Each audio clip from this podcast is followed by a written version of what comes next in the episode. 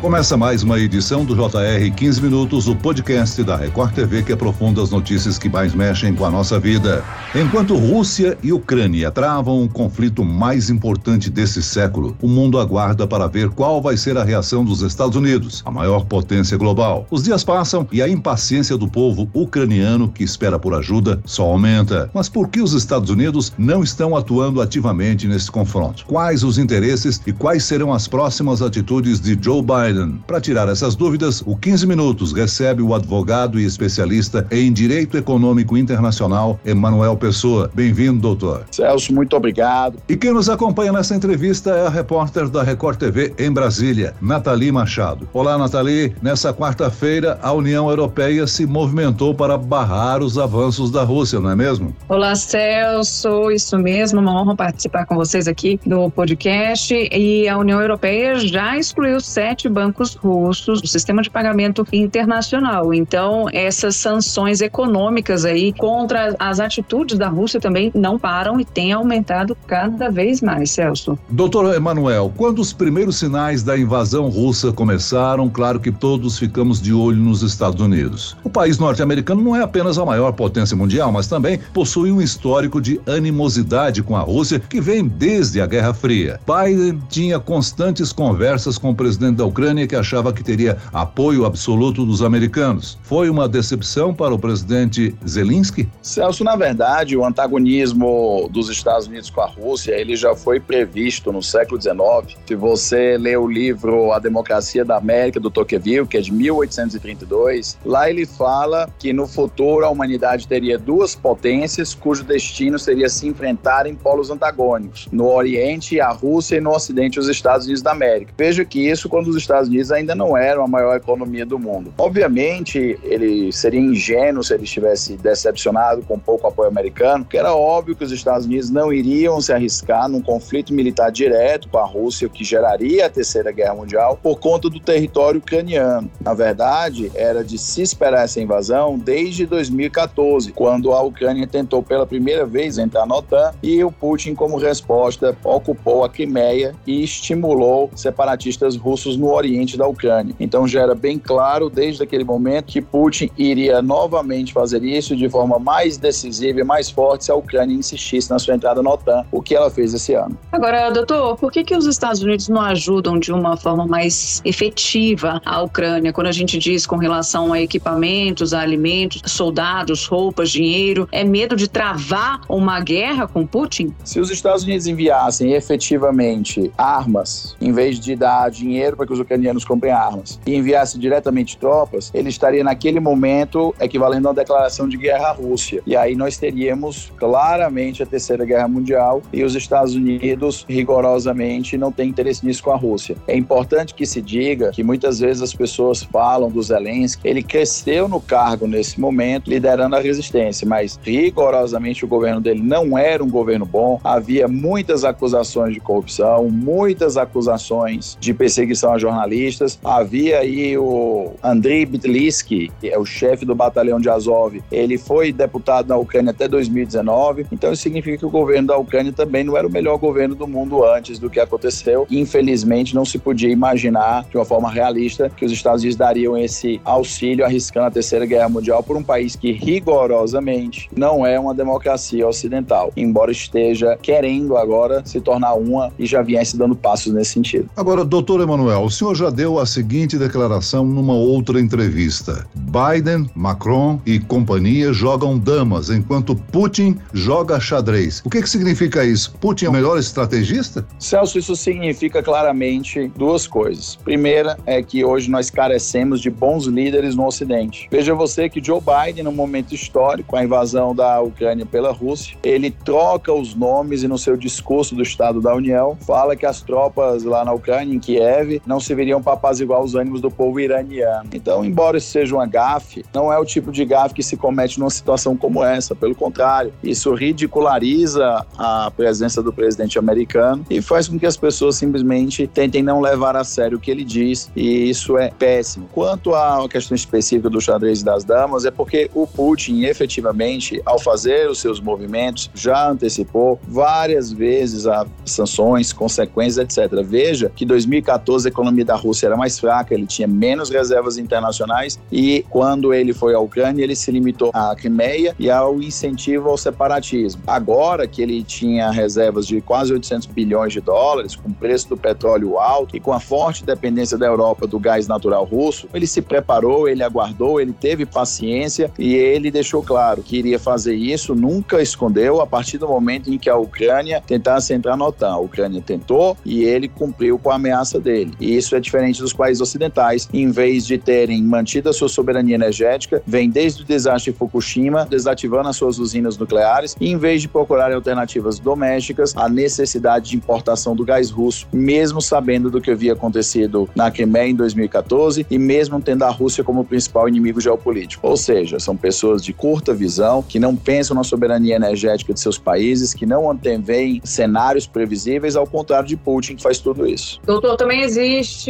um medo dos americanos em causar o primeiro ataque contra a Rússia. Um disparo feito por um estadunidense contra um soldado russo pode dar início à Terceira Guerra Mundial. Considerando que a Rússia e os Estados Unidos possuem juntos 90% do arsenal nuclear do mundo, podemos ver essa como uma possibilidade de uma Terceira Guerra Mundial que teria um potencial catastrófico sem precedentes? Salvo engano, foi Albert Einstein que disse o seguinte: a Terceira Guerra Mundial será com bombas atômicas e a quarta com paus e pedra. Então, realmente, se houvesse uma guerra entre esses países, seria uma tragédia. Mas se você me permite ser palpiteiro, a Rússia venceria uma guerra nuclear com os Estados Unidos em um dia. Os russos têm um míssil balístico hipersônico, que é capaz de chegar em Washington em uma hora. Os americanos não têm absolutamente nada parecido e já declararam que eles não têm defesa contra esse míssil. Então, os mísseis americanos ainda estariam saindo dos seus silos ou chegando, ainda nem teriam saído da costa americana, teriam nem saído do Oceano Atlântico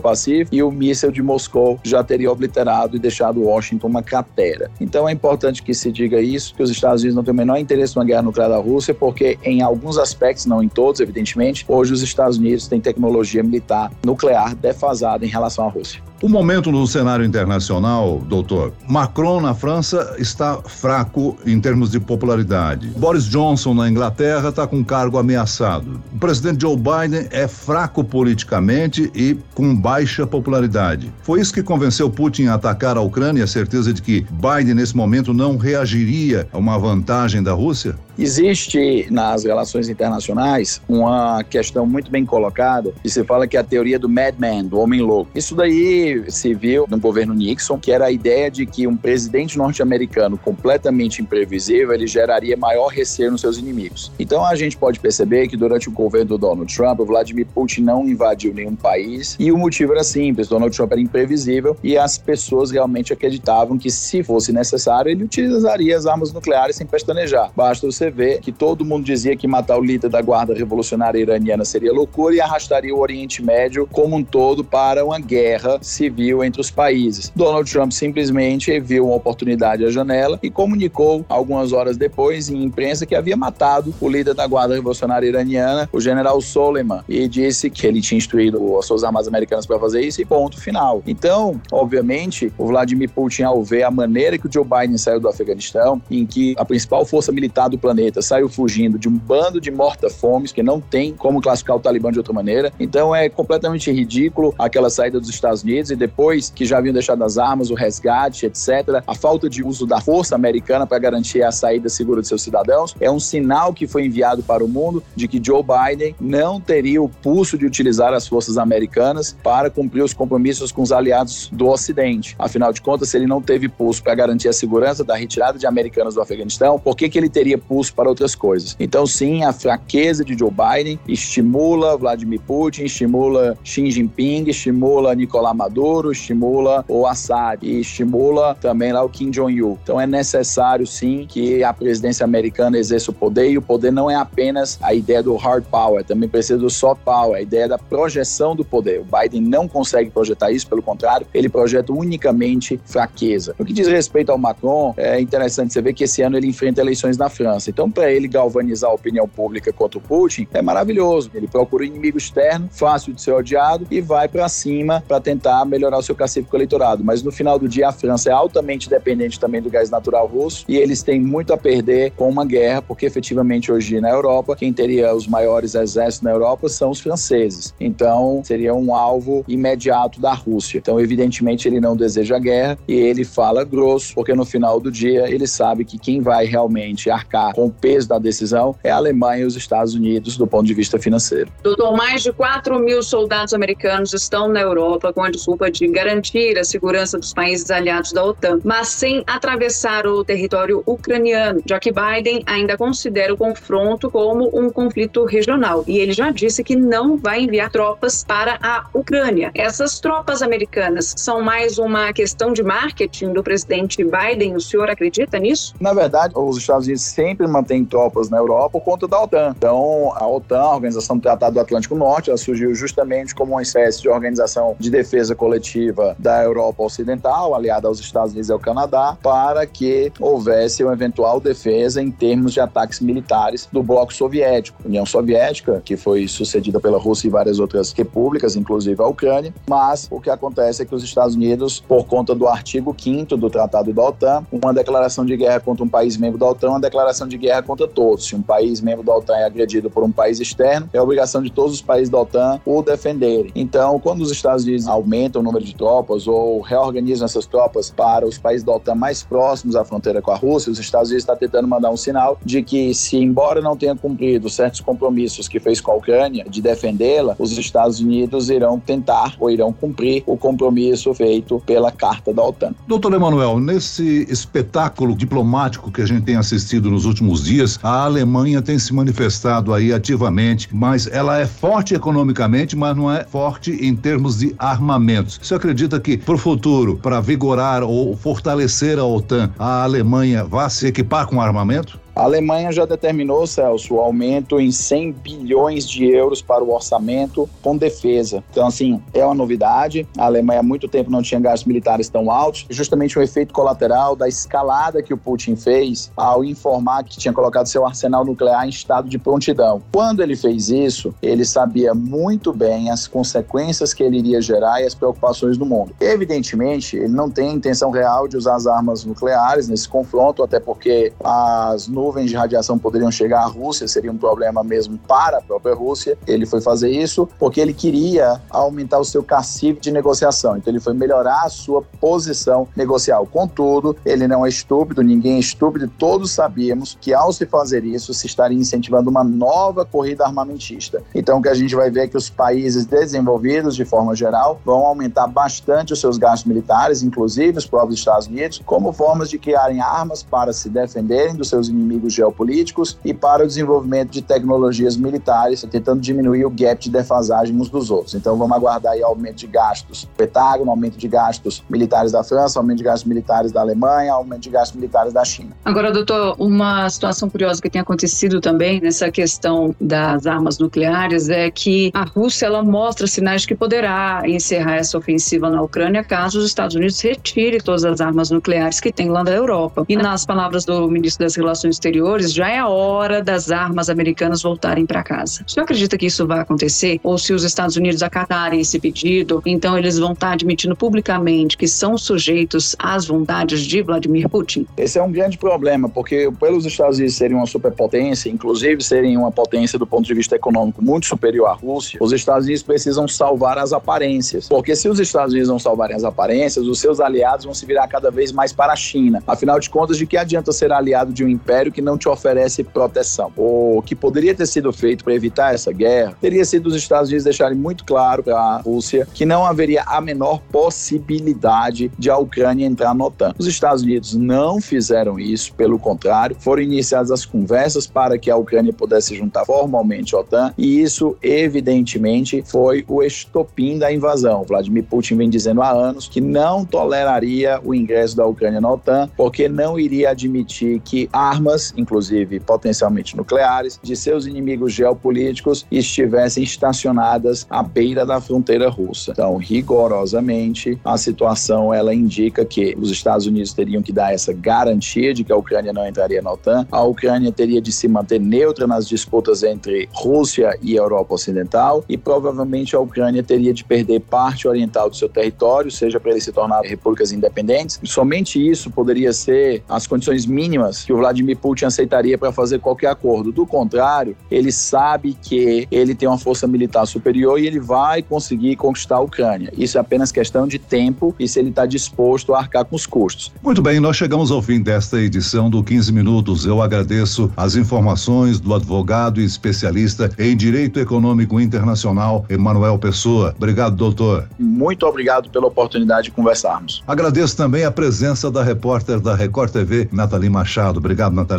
Obrigada pela participação também e pela oportunidade. Esse podcast contou com a produção de Homero Augusto e da estagiária Larissa Silva. Sonoplastia de Marcos Vinícius, coordenação de conteúdo Camila Moraes, Edivaldo Nunes e Deni Almeida. Direção editorial Tiago Contreira. Vice-presidente de jornalismo Antônio Guerreiro. E eu, Celso Freitas, te aguardo no próximo episódio. Até lá.